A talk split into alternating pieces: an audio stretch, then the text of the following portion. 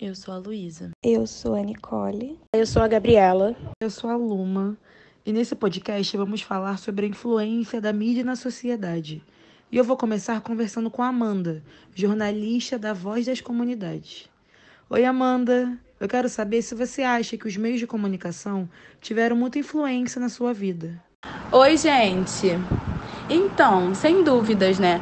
Eu acho que quando eu nem pensava em fazer jornalismo, eu já tinha certeza que os meios de comunicação influenciavam, influenciam não só quem está de trabalhando dentro dos meios de comunicação, como a sociedade no geral.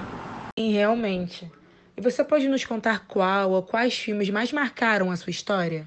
Olha, tá aí uma pergunta difícil, hein? Eu acho que essa eu vou ficar te devendo, mas acho que vale a pena compartilhar uma série que me impactou muito.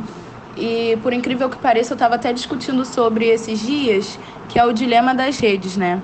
Uma série que traz um pouco dos resultados das redes sociais na sociedade. E você se vê ali, é um pouco assustador ver por trás de todo, toda essa tecnologia, quem está por trás ali, né? Mas eu acho que vale a pena, traz uma reflexão bem, bem forte. Sim, com certeza. E programa de TV, qual foi o mais importante para você? Bom, na minha infância o que me prendia muito eram novelas e seriados de comédia.